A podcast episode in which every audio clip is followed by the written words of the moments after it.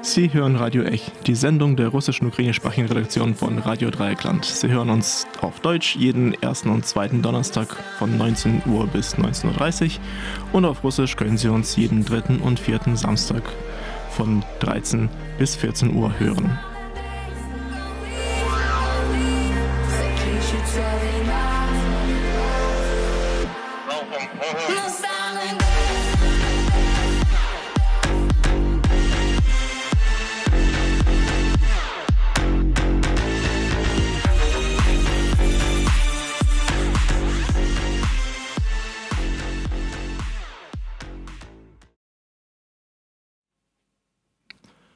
Guten Abend, liebe Radiohörerinnen und Radiohörer. Im Studio ist heute Dima und heute bin ich ausnahmsweise alleine im Studio, was aber jetzt kein Problem sein sollte für die Sendung. Und zwar, ich habe mir den Auftritt von Gernot R., der jetzt vor einer Woche in Merzhausen, Merzhausen, vor Ort von Freiburg, ähm, zum Anlass genommen, um halt noch so ein bisschen eine weitere Folge unserer sogenannten League Bass-Reihe äh, zu machen. Bass, dazu haben wir schon mehrere Folgen gemacht. Die könnt ihr auf unserer Homepage äh, nachhören, rdl.de. Und zwar, dann sucht ihr am besten nach äh, Radio Ech auf Deutsch. Und da seht ihr schon unsere ganzen ähm, Sendungen äh, davor. Und nach einem Jahr Krieg Russlands gegen die Ukraine musste ich wirklich feststellen, ich war jetzt vor einer Woche da und ich musste wirklich feststellen, gut, äh, Herr Erder ist halt in die Jahre gekommen und ähm, sein, seine Denkweise wird man jetzt nicht mehr ändern können. Aber ähm, er hat letztlich die Mythen und die Fehl, äh, Fehlurteile äh, referiert, die in der größeren deutschen Bevölkerung auch äh, weithin verbreitet sind und damit auch eigentlich auch in der Linken, weil es, die Linke ist eigentlich in der Hinsicht einfach wirklich Fleisch vom Fleische und Blut vom Blute äh, von der allgemeinen deutschen Gesellschaft und reproduziert einfach die schlimmsten, die schlechtesten Fehlwahrnehmungen einfach nochmal. Und nur, nur noch mal ein bisschen schärfer. Und ähm, ja, dann dachte ich, lass doch mal diese paar Probleme nochmal ansprechen, denn offensichtlich ähm, ist auch ein Jahr Massenmord durch russische Soldaten. Immer noch nicht genug, ähm, der Wahrheit in die, ins Auge zu blicken und zu erkennen, okay, gut, wir haben uns halt eben geirrt, wir müssen uns mal mehr auf die Realität einstellen, mal schauen, wie die Realität so wirklich ist und dementsprechend auch denken und auch handeln. Und äh, ja, machen wir mal dazu nochmal eine Sendung zu den Mythen über Russland und Russlands Krieg gegen die Ukraine. Also diesmal eigentlich Mythen über Russland, Mythen über die Ukraine, Mythen über Russlands Krieg gegen die Ukraine. Irgendwie alles in einem. Ähm, zur Erinnerung, Ligbes, das ist so ein Begriff aus der frühen Sowjetzeit. Liquidatia безграмотности, also Liquidation oder Liquidierung, Vernichtung der, des Analphabetismus. Das waren so in den 20er Jahren eine riesige Kampagne oder eine ganze Reihe von Kampagnen, die äh, darauf gerichtet waren, die äh, Bevölkerung zu alphabetisieren. Und äh, so rückblickend musste man letztlich feststellen, gut, vielleicht nicht im ersten Anlauf, aber so ähm, nach einigen Anläufen hat es auch ganz gut funktioniert. Die Bevölkerung hat, äh, die sowjetische Gesellschaft hat tatsächlich einen ordentlichen Schub an Alph äh, Alphabetisierung erfahren und erlebt. Und der Begriff, der hat sich wirklich festgefressen äh, im, in der ehemaligen Sowjetunion und in allen Nachfolgegesellschaften quasi als, ähm, als, als Bekämpfung falscher Fehlurteile, Mythen und so weiter und so fort. Also wirklich aufräumen mit falschen Annahmen. Und ja, ähm, kommen wir nochmal zu ersten sozusagen Fehlwahrnehmungen, Fehlannahme, Fehlurteilen.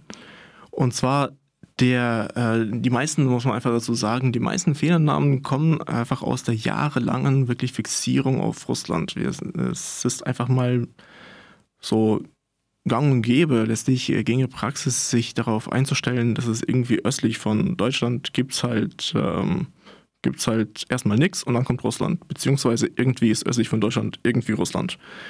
Und das ist so der einzige Agent, sozusagen die, das, der einzige Subjekt, die einzige ähm, Seite, äh, Akteur, kann man sagen, mit dem man auf Augenhöhe äh, Geschäfte treiben kann, sozusagen zu tun haben könnte. Und äh, jahrelang hat man gerade mit Russland sehr viel getan, einmal auf staatlicher Ebene, auf wirtschaftlicher Ebene, eben verschiedene Firmen hatten gerade mit russischen Firmen zu tun gehabt.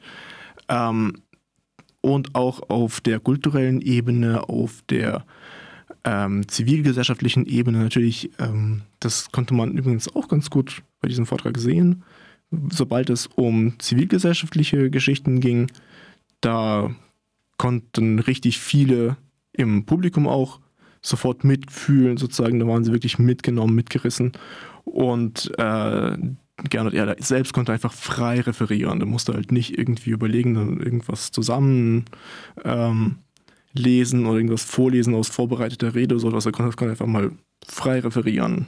Zivilgesellschaft, Oppositionskreise in Russland, ähm, ähm, verschiedene Projekte, die man so über Jahre, über die letzten Jahrzehnte mal mit Russland gehabt hat, die Hoffnungen, die man damals unter Jelzin mal in Russland gesetzt hat und so weiter und so fort. Und ähm, das kennt man einfach. Über die Ukraine weiß man einfach nichts. Und das ist wirklich nach einem Jahr hat man immer noch das Gefühl, so Ukraine ist irgendwie immer noch so eine Tabula rasa, wo die Menschen einfach kämpfen. Und viel mehr ist da auch nicht los, sozusagen. Und ähm, dann ist es natürlich verständlich, dass man sich eher so darum irgendwelche Vorstellungen denkt, ausdenkt, ähm, was so in Russland schiefgelaufen gelaufen sein könnte. Beziehungsweise man denkt sich ja, ja gut, wir können Russland ja nicht so ganz falsch eingeschätzt haben, vielleicht so in Details. Und diese Details versucht man sich dann irgendwie zurechtzubiegen. Und dann, ähm, um halt eine Lösung zu finden, die immer noch irgendwie eine Rückkehr zum Alten ermöglicht. Was natürlich nicht möglich ist. Also ich meine, nach einem Krieg ist, ist es nie wie vor dem Krieg. Das ist, das gibt es einfach nicht. Zu viel Blut, zu viel äh, Zerstörung, zu viel Vernichtung. Das, ähm, zu viel ähm, kaputtes Vertrauen. Ganz einfach. Also jetzt mal ganz banal. Die wirtschaftliche Zusammenarbeit mit Russland wird einfach, selbst wenn man die Ukraine opfern würde, immer noch ähm, darunter zu leiden haben, dass Russland als äh, wirtschaftlicher Partner einfach unberechenbar ist und ähm, Wirtschaft als Waffe betrachtet auch. Und das weiß man mittlerweile auch. Und deswegen werden die Preise, die jetzt angestiegen sind, die werden jetzt einfach nicht zurückgehen, einfach deswegen, weil Russland weggefallen ist. Russland ist einfach als Marktteilnehmer weggefallen und das liegt nicht, nicht nur an Sanktionen. Das ist eine langfristige Entwicklung. Fertig. Das ist, die Geschichte ist, ist vorbei. Und das vergessen die meisten Pseudolinken, die halt einfach sagen, hier, wir sollten einfach Frieden mit, äh, die Ukraine zwingen, Frieden mit Russland zu schließen und dann äh, gehen die Preise wieder runter, weil unsere Heizungspreise sind einfach zu hoch. Heizkosten sind zu hoch. Ja, das kommt nicht wieder. Es kommt nicht wieder und man sollte viel lieber, wenn man wirklich als Linker sich in diese Situation profilieren möchte, sollte man tatsächlich eher Druck auf, ausüben, dass endlich mal die Lasten auf diejenigen verteilt werden, die sie, diese äh, Lasten auch tragen können. Zum Beispiel die ganzen, die ganzen Reichen. Wo ist nochmal die Vermögenssteuer? Wo sind die ähm, höheren Steuersätze, so Spitzensteuersätze? Wo, wo ist das Ganze eigentlich? Dass wir mal endlich mal wieder die Sozialkassen gefüllt kriegen, ist ja schon seit längerer Zeit überfällig, aber irgendwie nie getan worden. Ne? Wo sind die günstigen Kredite, keine Ahnung, von meinetwegen KfW oder was auch immer? an kommunale Wohnungsbauunternehmen, die dann ähm, gemeinnütziges Wohneigen, äh, gemeinnützige Wohnein, äh, Wohneinheiten bauen sollten. All das ist ja schon seit Jahren wichtig, aber nie angesprochen worden. Letztlich wollen die Linken derzeit, wenn man so zuhört, eigentlich einfach nur Druck auf die Bundesregierung ausüben, damit die Bundesregierung Druck auf die Ukraine ausübt, damit die Ukraine einfach aufgibt und hoffentlich ist dann alles wieder, wie es früher war. Wird's nicht.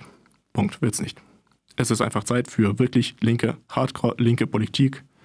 Kosten für die Krise gerecht verteilen auf diejenigen, die sie auch tragen können. Irgendwie haben die Linken das heute vergessen.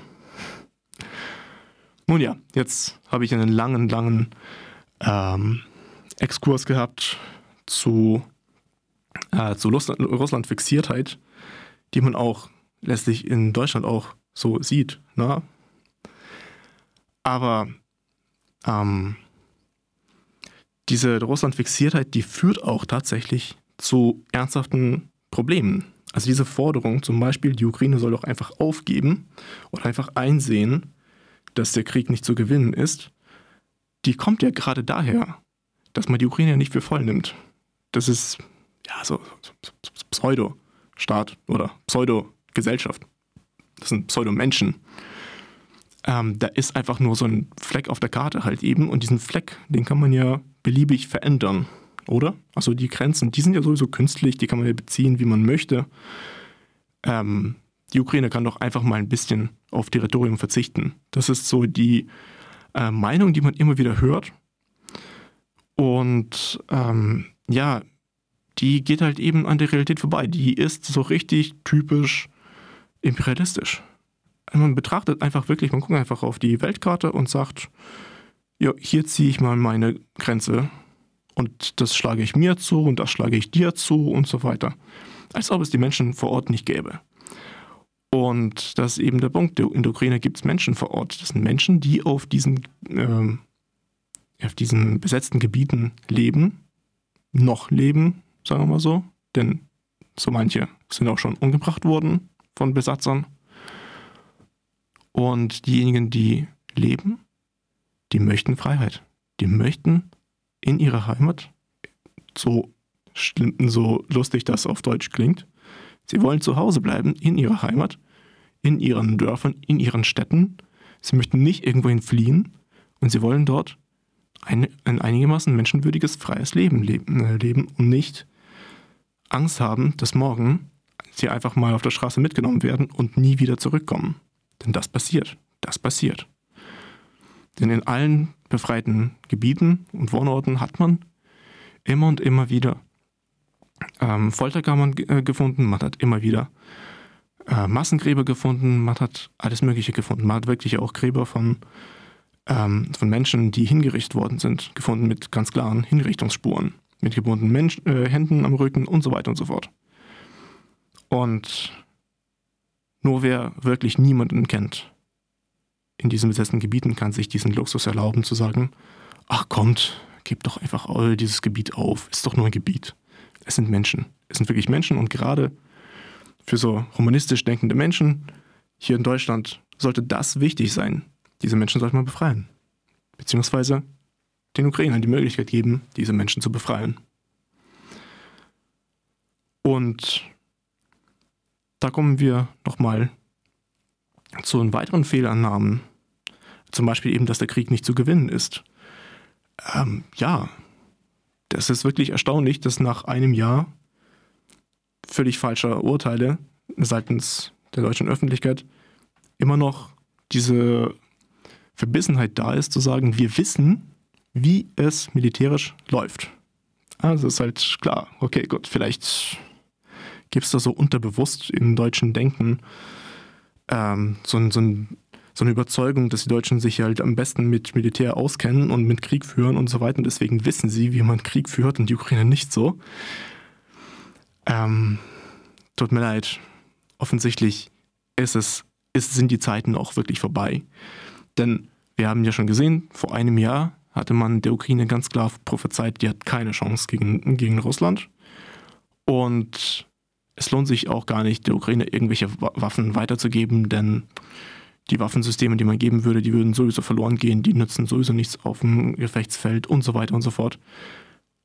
Dann muss man einsehen, dass man damit komplett fehl, äh, falsch gelegen hat in Deutschland. Also die deutsche militärische Expertise ist halt, vielleicht gibt es irgendwo in der Bundeswehr noch äh, vernünftige sozusagen Experten, Militärexperten, aber so in der Allgemeinheit muss man einfach sagen, gibt's nicht. Also das ist halt, ähm, man lag einfach permanent falsch und man sollte das endlich mal einsehen, dass man nicht so viel vom Krieg führen weiß, ich musste es jedenfalls damals vor einem Jahr einsehen und ich war froh, dass ich nicht so viel vom Krieg verstehe. Denn wenn ich recht gehabt hätte, dann äh, wäre die Ukraine nach etwa einer Woche komplett besetzt worden von Russland, wenn ich richtig gelegen hätte. Aber ich lag falsch und das ist doch gut so. Und das Gleiche sollte man eigentlich auch von der deutschen Öffentlichkeit erwarten. Das einzusehen, wir lagen falsch, wir verstehen nicht so viel vom Krieg führen, während man in der Ukraine durchaus mehr versteht. Nach acht Jahren permanentem Krieg mit Russland versteht man vom Krieg führen deutlich mehr als bei uns hier. Und wenn die sagen, sie können es reißen, dann sollte man denen vertrauen und denen das geben, was sie sagen, dass sie es brauchen, damit sie die Sache reißen können, damit sie es hinkriegen. Ja. So ungefähr kann man wirklich sagen. Einfach Waffen an die Ukraine. Wenn die Ukrainer sagen, wir brauchen das und wir können das, dann brauchen die das und die können das. Ähm, und wir schauen und lernen, lernen vielleicht davon. Vielleicht auch nicht. Vielleicht, vielleicht brauchen wir diesen ganzen, diese ganze Kriegserfahrung nie wieder. Das ist auch, das ist auch meine Hoffnung. Am besten einfach mal Waffen geben und hoffen, dass, die, dass der Krieg nie wiederkommt. Nachdem Russland einmal besiegt ist, dass es einfach mal, dass man es einfach einsieht, okay, lassen wir es sein. Ja. Und ich spreche die ganze Zeit, wie ihr vielleicht gemerkt habt, immer von Russland, Russland, Russen und so weiter. Ich spreche nie von Putin. Ich spreche nie vom putinischen Regime oder so etwas. Weil in Deutschland gibt es auch die äh, Fehlannahme, auch die Vorstellung, dass es sich um einen Krieg Putins handelt, während die Bevölkerung eigentlich den Krieg nicht mitträgt. Und ähm, da gibt es auch äh, mehrere äh, Gründe, die man dabei anführt. Ja, es gab ja tatsächlich ähm, einmal äh, größere Immigration zu Beginn des Krieges, also diejenigen, die den Krieg nicht mitgetragen haben, vor allem so aus den wohlhabenden Städten Moskau, St. Petersburg etc., sind tatsächlich ins Ausland geflohen.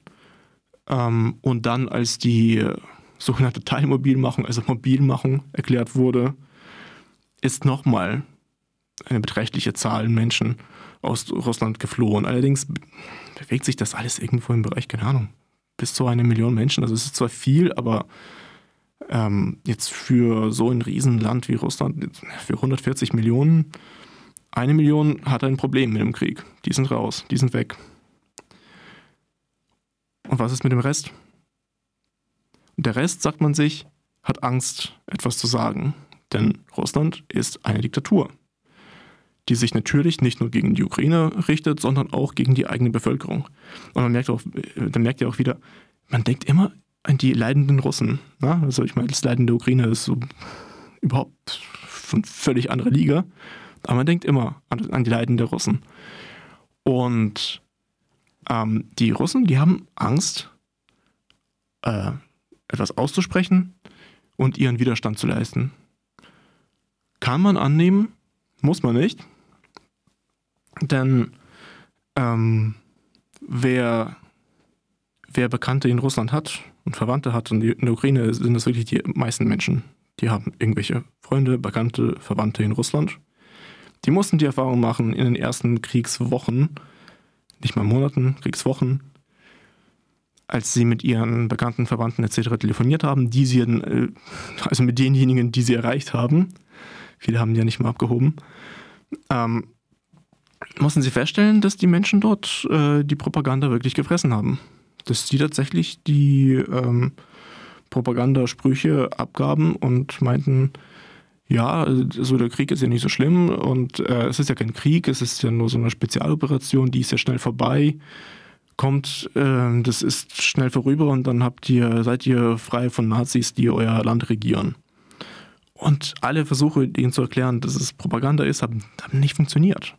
Also die, die, ukrainische Bevölkerung hat wirklich diese Erfahrung machen müssen, diese wirklich schmerzhafte Erfahrung, die haben es aufgegeben. Die mussten wirklich zu sehen, einsehen, okay, die russische Bevölkerung trägt das zum großen Teil mit.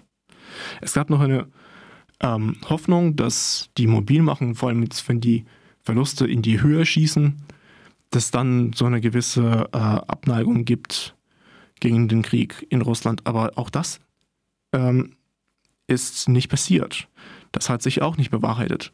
Letztlich finden die Menschen dort mittlerweile ganz ihre Ausreden, Begründungen, warum dieser Krieg notwendig war und warum er geführt wird.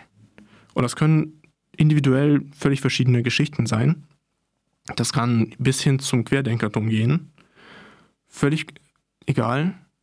Das Wichtige für uns alle ist halt eben, die Bevölkerung, die Gesellschaft in Russland, die trägt das zum größten Teil mit, die opponiert jedenfalls nicht. Und es sind Hunderttausende einfache Russen, die, die, Waffen, die, die sich die Waffen in die Hand geben lassen haben und die bereit waren, auf die Ukraine zu schießen. Die meisten von denen sind jetzt tot. Gut so. Das ist nun mal die Logik des Krieges. Sie haben die gewählt und sie tragen jetzt die Konsequenzen. Und das sollte man sich auch in Deutschland letztlich klar machen. Es ist furchtbar, es ist schlimm, ja. Es ist furchtbar und schlimm, vor allem für die Ukraine. Und gerade das sollte man ändern.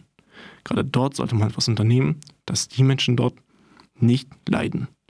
Denn irgendjemand schickt die Raketen. Es ist nicht Putin, der die Knöpfe drückt. Es ist nicht Putin, der die Raketen programmiert. Es ist nicht Putin, der die Schiffe aufs Meer fährt. Es ist nicht Putin, der die Flugzeuge fliegt. Es ist nicht Putin, der in Panzern sitzt. Es ist nicht Putin, der Abzug drückt. Es sind Menschen. Es sind manchmal einfache Russen. Es ist manchmal nicht ganz einfache Russen. Aber es sind normale Russen. Und das sollte man sich klar machen.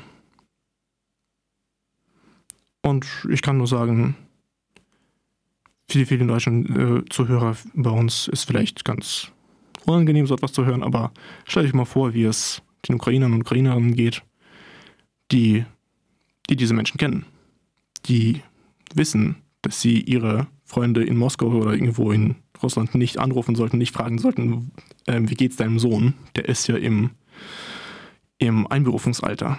Na? Stell dich mal vor, das Thema ist für die wesentlich schmerzhafter und das ist nicht das Schmerzhafteste, was sie jetzt derzeit erleben, die Ukraine. Ja, mit dieser äh, freudigen Note ähm, würde ich sagen, beende ich die heutige Sendung. Wir haben heute einige, ich, hab, ich hoffe, ich konnte heute einige Mythen so ein bisschen aufräumen, Fehlwahrnehmungen aufräumen. Und vielleicht kehren wir zu weiteren Punkten in den nächsten Sendungen nochmal zurück. Mal schauen. Im Studio war jedenfalls heute Dimitri und bleiben Sie mit uns.